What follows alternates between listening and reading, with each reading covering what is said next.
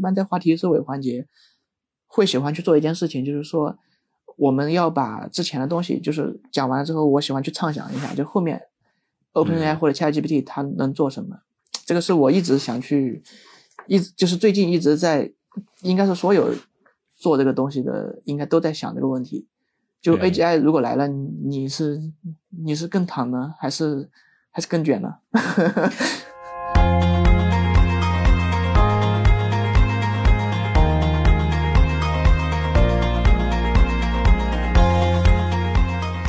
大家好，欢迎收听阔博治疗，智慧的智，聊天的聊，我是主持人潘天一。阔博治疗是一档带有 AI 味道的访谈节目，节目背后的阔博智能。虽然也是一家 AI 企业，但我们在节目中邀请到的嘉宾也好，讨论的话题与行业也好，都并不一定限于阔博智能自己服务的行业领域。所以，我们的愿景是通过阔博治疗这档节目，让我们的听众更广泛的了解到一些多样性的人工智能应用场景和这些行业里有趣、有故事的人。想更深入了解这些人，可以关注我们的微信公众号“阔博智能 （Clobotics）”。留言“听友群”三个字，加入我们节目粉丝和嘉宾的互动群，我们期待您的参与。本期节目将继续上一期节目没有聊完的话题，那么，所以在开播之前啊，我们先简单回顾一下上期节目的一些精彩的片段。我是 WeChat 的这个 Community 的一个 Contributor，就是贡献过代码的。然后，嗯，WeChat 呢，它是，嗯，其实如果说从 Chatbot 来讲的话，因为 ChatGPT 它也是 Chatbot，WeChat 它是做 Chat Chatbot 的。对。然后当时我们应该说从 WeChat 诞生到现在，嗯，我在 GitHub 上见过的 Chatbot 的项目应该是两百个以上，应该它潜在的应该有上千个或者上万个。然后全球的开发者是上万个，然后嗯，写代码的贡献者也是分布在全球，然后它是国内应该算是最早的聊天机器人。WeChat 跟山姆奥特曼他是非常有缘分的，就是嗯，当时 WeChat 是山姆奥特曼在 YC 的最后一个投资，对，他是有投资的，有有被 YC 投资的一个企业，对，然后他的商业故事我还不知道啊，记者互动，对对，这个之前没跟你讲过。以上是上一期节目的回顾内容，那么接下来让我们跳到本期节目的新的聊天内容里边。你能不能大概说一下 WeChat 整个的这个故事？就是它是怎么怎么来的？为什么会出现一个这种软件？它一开始就是在微信上，你听这个名字就好像就是是一个微信的应用吧，或者一个插件关联的东西。微信。对，微信的单词是 WeChat，然后 WeChat 是 WeChat 后面加个 Y，所以叫 WeChat。对对，然后嗯，当时为什么叫这个呢？因为当时主要也是想在国内推广。其实 WeChat 它算一个基础设施，就是目前我们有很多聊天软件，比如说在国外有 WhatsApp，然后有 Discord 这种大型的一个大群的聊天软件。嗯，在国内有钉钉，有飞书，有嗯，还有就是微信，然后或或者其他的一些东西，包括像中国移动、中国联通或者中国电信，他们有一些五 G 消息。当时为什么要做这个呢？我记得 WeChat 的就是这个，我嗯，我很难去追根溯源，但是我想把 WeChat 他们每次就是对外就是做一些活动都会讲的一句话，就是他他讲就是目前的定位是一个叫六行代码可以让你写一个。对接任何平台的机器人，对这个就当时他们的初衷，我猜，OK，就是他想打通任何平台，然后通过这一套软件打通任何平台做聊天机器人。然后后来，嗯，目前就是通过，嗯，就是 GPT 火了之后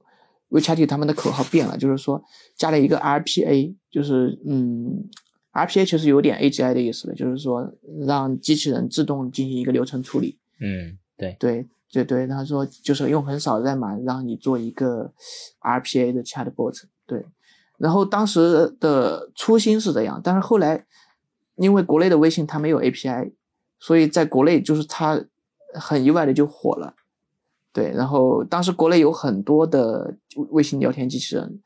嗯，但是都大部分都不稳定，或者是会被封号。但是 WeChat 是目前最稳定的一个，就包括用到现在都是最稳定的。然后 WeChat 它有企业微信的一些 SDK，有微信的 SDK，然后目前来看都是最稳定、最最稳定的。然后企业微信的这个 SDK 目前商业化了，然后嗯，它的公司名字叫句子互动，就我刚刚讲的是 YC 投的最后一家公司，基于企业微信做的一个聊天机器人。然后它主要做什么呢？提到企业微信，大家就就知道可能做一些私域流量的一些活儿，嗯，就比如说像淘宝的客服，像一些品牌的客服，一些酒店的一些客服的运营，然后基本都是用，可能目前在国内都是用的这个 WeChat 来做的，对。只有只限于客服客服类吗？就是你之前还说在硅谷那边都有人做过这种可以自动去去租房子的这个应用，那有没有一些其他案例？怎么人怎么去用？嗯，除了那个租房子的和你做的这个星星的孩子，像我自己做了一个新闻播报的机器人，现在都在用，用了嗯三年了，这个是全收费的，嗯，针对财经领域的，对，然后目前也是最稳定的，对对，然后付费那付费的会会员，反正一年比一年多，这个还不错，我觉得对，嗯，然后蛮好的，对，嗯，就是相当于把全球实时的一些资讯给推到微信上面，对，然后也会过滤一些敏感词，然后。因为通过微信它自己的，就我这个产品，它通过微信它自己的一个聊天界面，它可以做到搜索、收藏，然后提醒，然后置顶、已读未读这些功能，就是完完全全就是寄生在微信上的一个产品。就是我什么都不做，我只需要推消息就可以，你就可以让让你实现这么多功能，就看你怎么去把这个我们的这个就是发给你的号或者群，你怎么去置顶，怎么去去用微信的手里去弄。就当时我觉得这个还是很精彩的。反正这个产品应该算我目前做的最好的，因为我创过四次业了。对，嗯，哎，我们可以聊聊，终于可以聊到你的 你的这个背景了。我们这个顺序还有点倒过来，因为我们是从这个新闻开始聊的。呃，一般我们的嘉宾会在在最开始就就介绍一下。我很好奇，嗯，就是你现在是在在 Y s e c 去做呃这个研发工程师，那。这个具备什么样子的背景可以到外企当当研发工程师？还还有经历过这个创业，对你你不必须讲这个创业的经历 啊？行，然后嗯，Westtech 这家公司其实在澳洲是非常有名的，就是大家可以在澳交所搜到，应该市值在澳洲的科技股应该排前二。对，然后在国内就是目前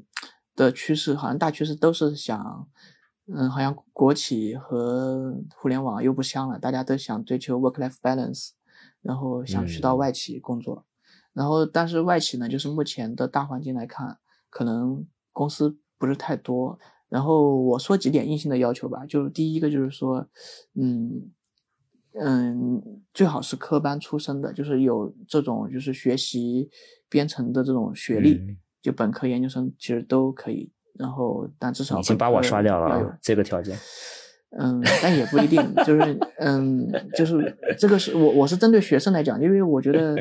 嗯，开玩笑，开玩笑，对对，不要让我不要让我插你，因为你已经有你已经有外企经历了，对。然后第二个点就是说，嗯，还是要看你的，嗯，你的规划，就如果对于应届生来讲，是你的规划。对于这家公司的发展来讲，就是是不是相符合的？如果不相符合，我觉得对于你来说，可能你仅仅是到外企工作而已，但是对你整个职业没有帮助。然后对于社招来讲，就是社会上的朋友一些进到外企，就是嗯也是这样一个，就是可能有语言，大家知道外企可能用的都是 C Sharp，嗯或者是 C 加加这些语言，就是用 Java 的不多。我以为你说的意思是用英语。啊，好，OK，英语这个我还没提呢，就是英语后面会大家要一个什么的程度，就每家公司其实要求不太一样，对，嗯，对，然后对，刚刚嗯又把我打断了，然后刚刚提到这一点，社招的朋友就是说，一个是语言，第二就是编程语言，第二个就是说，嗯，你的个人发展还有公司的业务，嗯。像目前来讲，国内有很多做区块链的公司是外企，但是这家这这些公司，它从行业上讲，它可能持续性，我从我个人感觉不会太长。然后也有比较卷的外企，然后也有比较轻松的外企，你是想要哪种氛围？然后第三种就是说，他们的行业，像我们公司是比较传统的一个做供应链的行业，然后也会用用到各种技术。然后有的公司呢，它可能会做安全，有的公司可能会做一些视频相关的，有的公司可能会做硬件。然后这个就，嗯，我觉得还是尽量跟你的职业发展规划去去尽量，嗯，做一些相关的一些调整。嗯，对，可以微调，但不要我不建议调调太大。对，第三个就是大家关注的英语，嗯，英语就是我觉得。嗯，就是有一个很简单的测试，就是说，嗯，就在上海、北京或者是在很多地方，我们有那种老外聚集的酒吧，你过去，你能跟，嗯，这样一个老外，就是说你能听懂他说的，并且能就是他说的笑话你能笑，然后你也能讲一些笑话让他笑，我觉得你能达到这个标准，那就没问题。对，就是说英语，对对，然后就这个蛮好的一个测试啊，对，这是一个测试，执行。很容易执行的一个测试，对。对，很容易执行的测试，因为我们嗯，大家都在外企的面是不会去看你的四六级报告，或者是一些其他的这些成绩什么的，或者雅思成绩，他其实就是看你在沟通当中，你是不是一个乐于沟通的人，嗯，你的嗯，就是就是最后一个环节可能是 HR 面嘛，之后可能会聊到这些东西，整整体的一个方案就出来了，对。然后前面几轮应该是技术面，技术面的话就是我刚刚讲的，就是你自己的资历，然后包括行业的背景，包括嗯一些其他东西。因为面试如果大家都嗯都跳过槽，或者是嗯找找找过工作，大家应该知道面试是个什么流程，所以这一块应该大差不差。对，嗯。然后还有一点就是说，就是运气，就是说你得嗯嗯，就是说得找到那个时间点，然后他们正好在招人，然后你。嗯，就是说你的嗯这个呃条件又正好符合，对，这是这是运气，对。然后但是这运气的话，也得你自己去收集各种资料，做准备。对，运气是自己创造的。对，是的，通过努力创造的。对对。啊，行，但我们我们其实我问的这个不是为了 就看这怎么去加入到 WiseTech 做一个这个招聘的广告，而是说你自己个人的背景，就是说怎么去慢慢点点滴滴，你是学什么的，呃，然后慢慢的怎么走到，包括你之前的这个创业经历，我觉得这些都是蛮有意思的。嗯，对，然后。那我就顺着讲一讲，就是我其实我就是嗯学计算机科学出身的，就是本科就是这个专业，嗯。嗯对，然后为什么当时选这个专业，就是因为从小就喜欢玩一些脚本，就是打游戏的时候就会去写一些脚本，就别人都是开别人就是在网上下的外挂可能会有病毒，可能会被封号，但我自己写的脚本我不会，啊 对，这个就是从小写代码的一个经历，然后后来毕业之后。嗯，就高中毕业之后，当时选专业，然后所有的专业都是往这个方向在填。然后那个时候，计算机的分其实不是，还不是太高，还不是不是太离谱。然后我来之后，然后大家知道这个行业之后，可能才选起来。那时候最火的是机械专业和土木工程。对，一四年的样子嘛。对，那时候选大学专业的时候，然后在大学的时候就喜欢，嗯，就是一般会做一些什么东西呢？就喜欢熬夜做一些，嗯，小的一些工具。也是，就是嗯，跟就是很无厘头的一些工具，就是觉得很有趣的东西，嗯，然后在之后呢，就是就开始，嗯，毕业之后也不打算读研，然后就想，因为就就非常想写代码，就找工作，嗯，然后就大概在江浙沪这边扭转了两家公司，然后第二家公司的话是比较一个感兴趣的，做 NLP，就是人工智能方面自然语言处理的，用 BERT 模型的，对，嗯，当时的话就觉得啊，好像在国内。要写代码，只有搞搞人工智能才有意思。嗯，就是在第二家公司，它实际上是一家创业公司。其实除了 NLP 什么都做，就是对我来说，因为 NLP 它需要，嗯，就是，嗯，就是资深的那个算法同事来做。因为当时他们都是从微软跳槽过来的，就世界级的，就我们只能拿到他们做好的算法，然后来研究一下，然后来跑一下。当时的话，这一块就是完完全全。在上在第二家公司完完全全靠自己兴趣去研究，但是工作上的东西只能跟算法同事交流，然后拿他们做好的东西，因为他们这个时间成本是很高的，在创业公司。然后第二个点呢，就是说，当时是真正接触了很多东西，比如说像从运维到开发，最后到到测试，在创业公司什么都要做，然后就积攒了很多经验。然后最后的话，嗯，就疫情期间，当时在想。嗯，想做点不一样的，然后就是想去体验一下外企的生活，然后后来就跳槽到了目前这家 WestTake，然后这家澳洲就是比较有名的一家公司，对。嗯，对，这这就是我这样一个历程。然后这是整个，这是主线。然后支线的话，就是你最想听的创业的故事。创业的故事其实对，其实我是我刚才还想，怎么主线里面就没提？对，主线没没提。对，因为我不想让大家觉得我是一个不务正业的人。对，虽然还是哎，这个这个，我觉得这个是一个 错的错的这个 impression 啊，就是创业本身肯定也是不不仅不仅是，就它也可以作为主业嘛。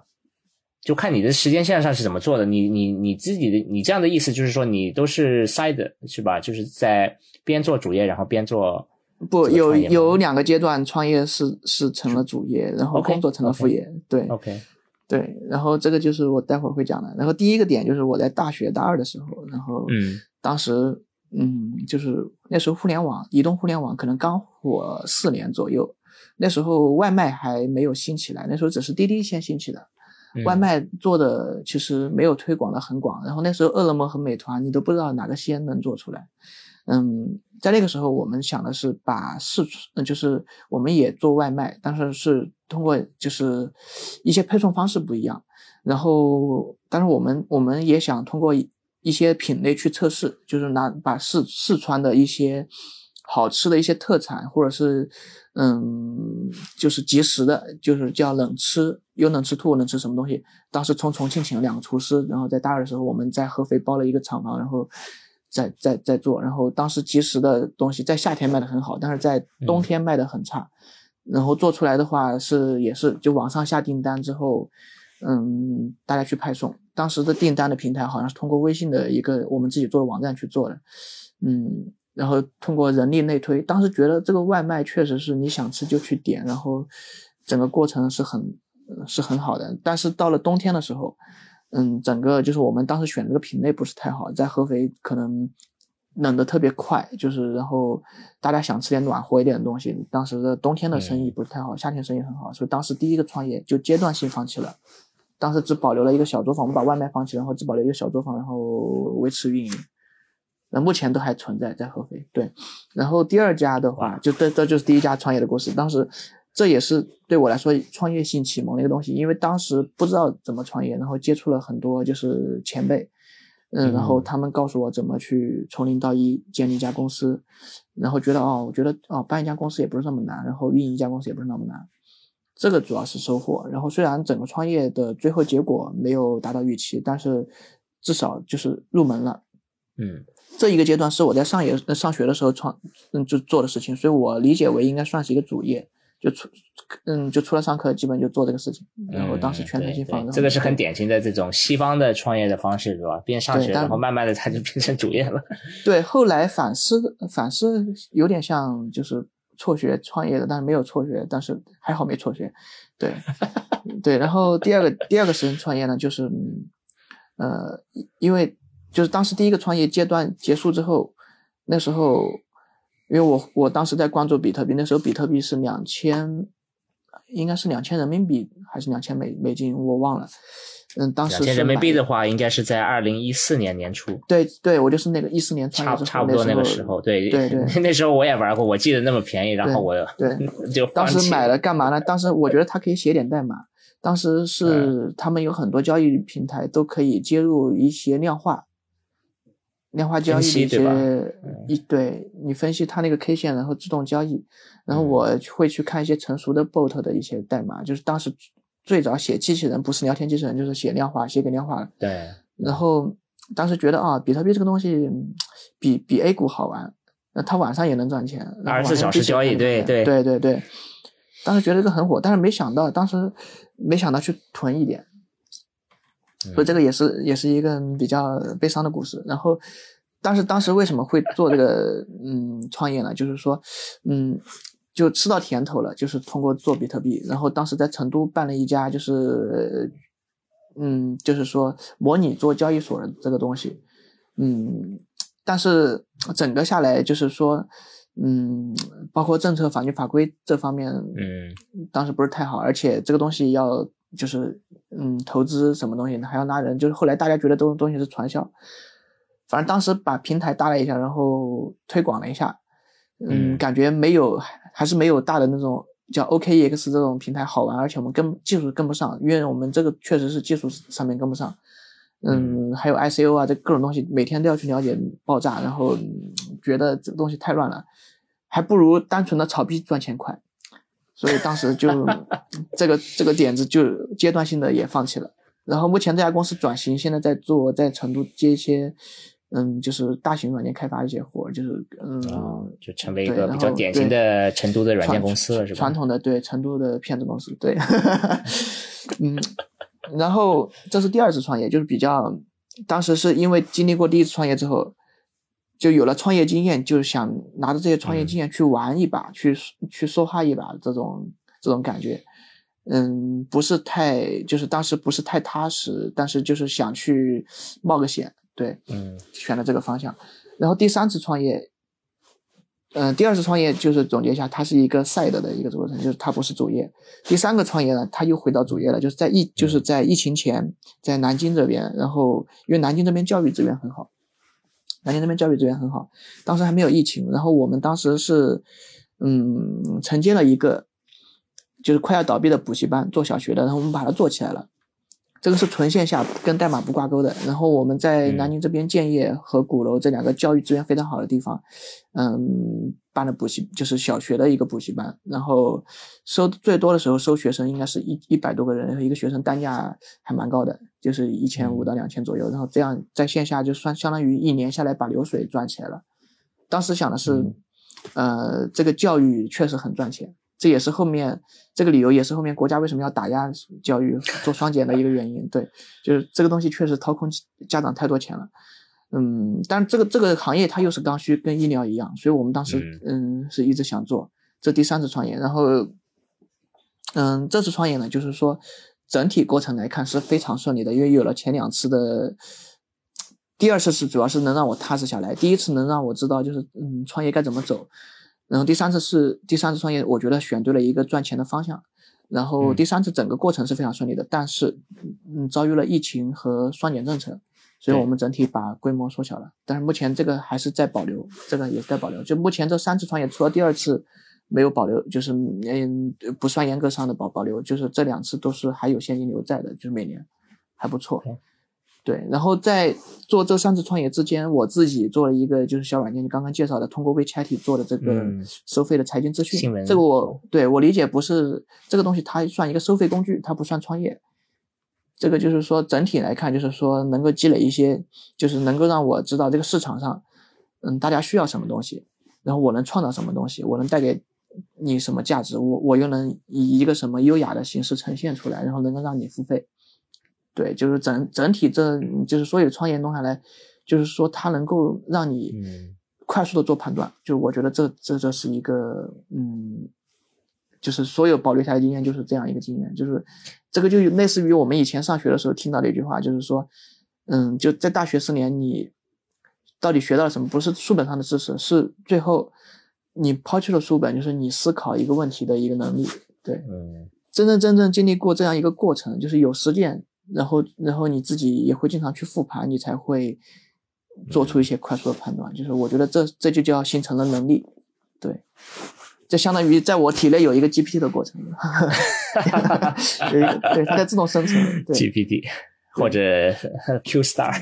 对 对对。自我自我提升能力，对我觉得你对自己太那个客气了，谦虚了啊！这个你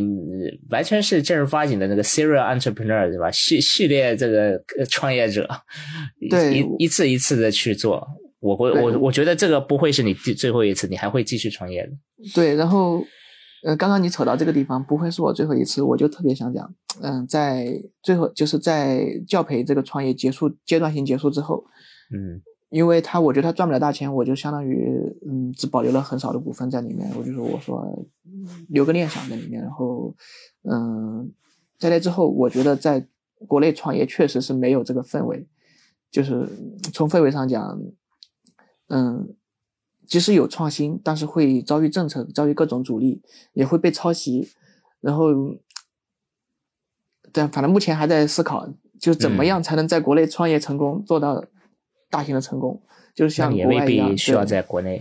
对吧？对，也未必需需要在国内。对，对。然后目前就是我还因为我在中国这边接触到创业的圈子其实挺多的。嗯，像你说不在国内创业，其实我觉得他们一些点子，比如说在做跨境电商的一些有意思的一些嗯东西，这些东西也许以后你开一个新专题，我可以分享一下创业专题的。对，然后 对，目前国内就是你要说能够做到海外的，我觉得最最大的一个你嗯，要么就跨境电商，我觉得像科技，就是我们输出科技的其实很情况很少，都是美国在往我们那边输出。对，然后第二个点就是像嗯 TikTok 这种成瘾性的一些东西，能够往国外输出，就真真正正有那种就是受人尊敬的，嗯，能够有革命性的一些东西，我觉得这个是就是每个创业的人都要去思考的，就不仅仅是说你创个业就可能赚个三五年钱就是就收本就就不做了，对，嗯，我觉得这样很没意思，对。我非常期待你下一次创业，无论是在中国还是在国外，可能更更更可能在国外吧。看看你会选到什么样子的赛道。你你之前创业还还还真有意思的就是又是比特币啊，又是教育啊，是然后现在我们又在聊 AI，就是都是在这个包括那个外卖的，对，没兴起的时候做外卖。我们当时生意最好的时候是开着开着我们的跑车去送。在合肥的时候，就没有找不到人了，对对，然后当时他们都吃惊了，对，拿到外卖的人。但是我觉得这个就是创业过程中有意思的事情，就想到什么就做什么，对。所以我说你肯定不会是停留在这个地方，你你就是一个这种 有创创业的这个一个灵魂的人。嗯，我觉得我应该算是一个，就是要我自己评价的话，我觉得应该算是一个，就是一做这个做创业这个事情就会比较有灵感的一个人。嗯，对，然后行动力又比较强，我就是我总结两点吧，就一个有一个比较 creative，第二个就是说行动力比较强，就是眼，我觉得眼光也很重要。目前我在训练眼光这一块，对，然后但是目前来讲，从就是上次创业结束之后，我确确实实阶段性的打消了创业的念头，目前在好好的享受这个 work life balance。我就在说嘛，你现在在这个这种外企去去享受 work life balance，就完全是在大材小用啊，这个人都要废掉了，快。这也也没有，因为我觉得我思维在沉淀，就是我后面行动会只能更快。OK。那 OK，就是非常期待。嗯，我们今天其实聊的也蛮久的。我我觉得就是不管是从这个最近的一些咨询的分析和讨论也好，还是你的这个个人里程，我觉得都是有很多收获啊。对我来说，很听到很多有趣的故事。我相信我们的听众也是有一样的一样的收获。呃，我们节目的最后一个环节就是嘉宾推荐。呃，李仁杰，你给我们这次带来一些什么有趣的东西？我一般在话题收尾环节，会喜欢去做一件事情，就是说，我们要把之前的东西，就是讲完了之后，我喜欢去畅想一下，就后面 OpenAI 或者 ChatGPT 它能做什么。这个是我一直想去，一就是最近一直在，应该是所有做这个东西的，应该都在想这个问题。就 AGI 如果来了，你是你是更躺呢，还是还是更卷呢？那那你是有自己的一个答案吗？目前还没有答案，因为我也不知道，就是那一刻来了之后会发生什么。就是嗯嗯，你知道这是为什么我们我们就喜欢跟科幻作家去聊，因为他们这些问题都想过，他们的故事都已经讲过，我们作为工程师只要把它实现就行。对，那你有你跟那么多科幻作家聊过？你其实目前我只对我我目前只能说我们跟深入的只跟一一位科幻作家聊过。呃，但是我们后面还计划做更多的，对对，我们我们已经呃，就是接触了更多，后面有有三四个不同的人，呃，希望也可以带来更多就是科幻作家，尤其是现在 这个 Q Star 什么量呃量子计算各种新的科技刚快要到来了降临的时候，我们时不时可以再去看看这些故事，其实早就被讲过。对对。但是我觉得，从目前来看的话，应该，嗯，就我觉得大家不需要去想具体会发生什么，就是大家需要去做好准备。就是我推荐大家读一些书，就比如说 K K，K K 的三部曲，就是他，嗯，他，嗯，从失控那失控那本是最经典的，然后多嗯多去关注 KK 的一些动态，然后这个是第一个推荐的，就是我觉得他的思考，就是他毕竟是在浪潮之巅，就是我觉得他是在硅谷那个环境，嗯，就是每天跟这些人在接触，然后他的思考也是也是非常深邃的，然后他也是有比较想象力的，就是我觉得大家去如果要去看科幻这方面的作品，就一定要关注这三个点，一个是他要是行业里面的人，他能够做一些硬科幻的事情。然后第二个就是他是，嗯，他的思他的思考是很深的，他们不是很浅的。第三个是他的想象力是非常丰富的。我觉得现在 AI AI 唯一战胜不了人类的应该是想象力。就从目前看，对对，它可以就是大家可以从那个画画来看，就它它生成的东西其实也算乱生成的，就是我觉得啊，就还是比较乱，就是看不出对看不出想象力，就是他的想象力都是建立在人类的想象力的基础上的。就我觉得后面艺术家可能会比较多，对。然后最近其实非常入迷的，就我最近天天在看那个，就是说一些话题不相关的。最近在看《加勒比海盗》，就为什么会看《加勒比海》？对，电影，对，就《加勒比海盗》一到五，就是这是我第第 N 遍看了。第一个是，嗯，最近 B 站在推；第二个我觉得，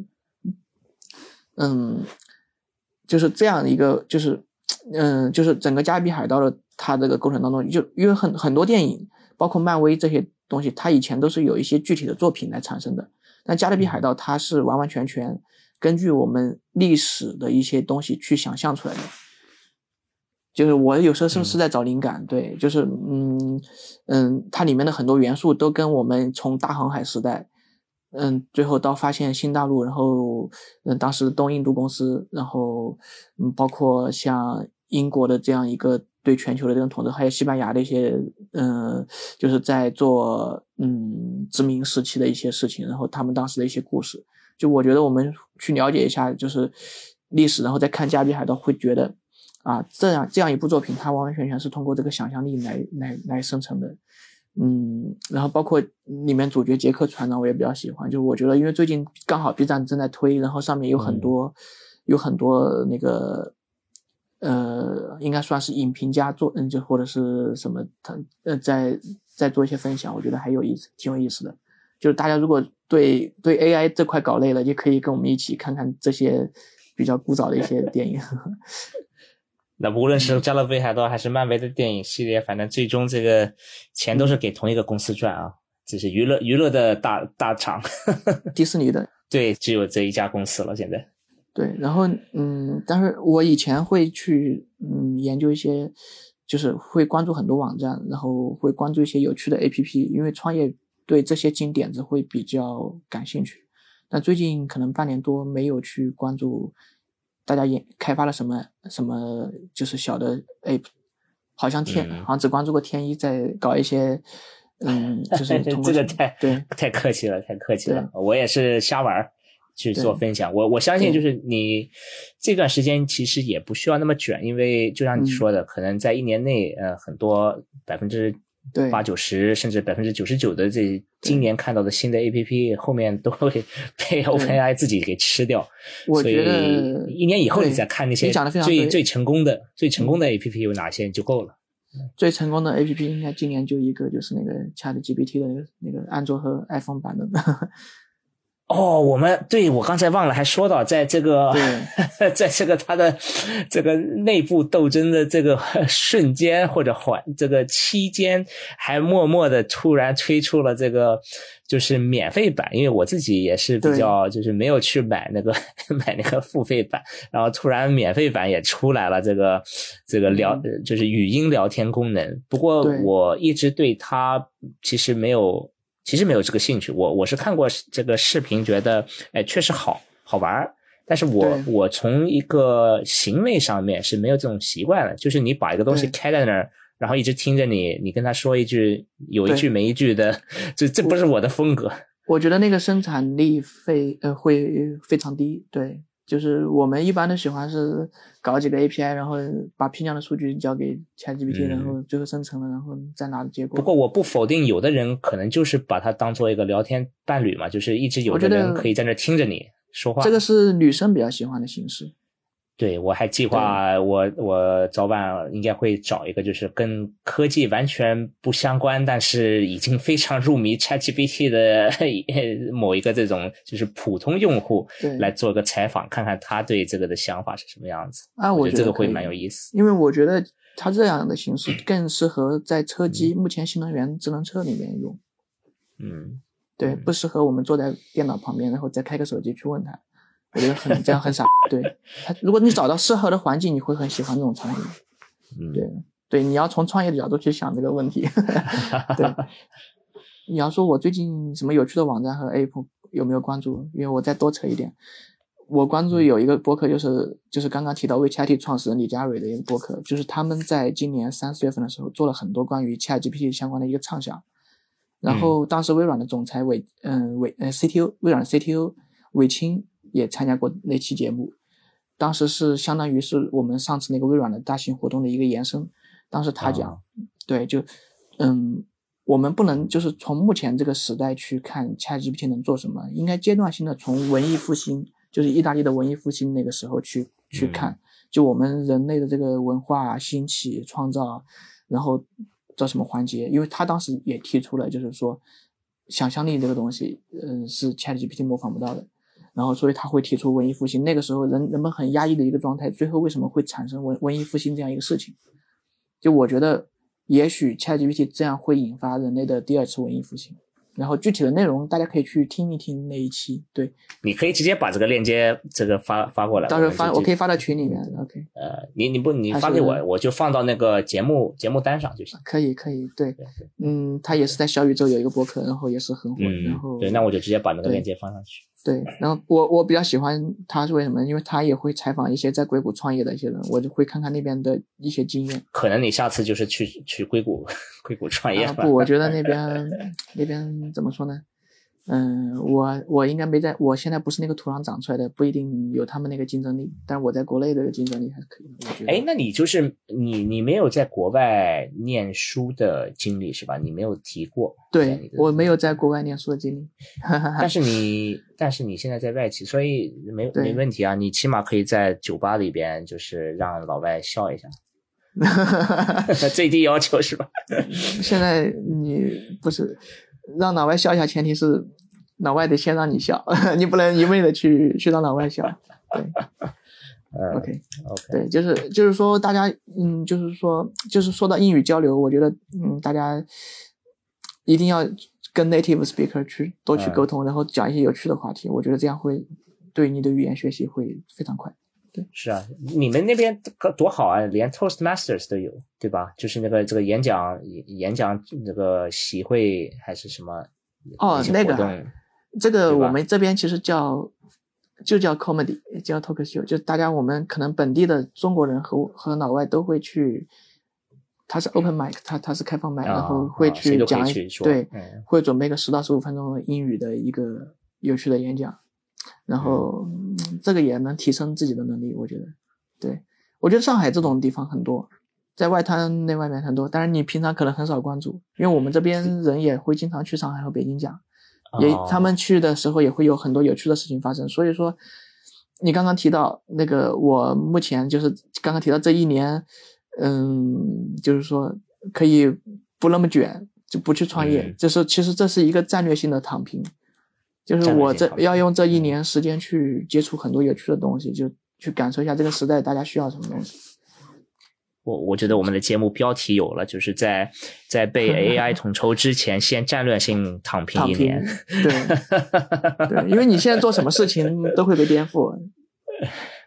而且你要写代码，写出来代码后面 AI 会会比你写的更好。你给他，你不都不需要给他们 prompt，你只需要用自然语言，而且能写出更好的，比现在更好的代码。所以，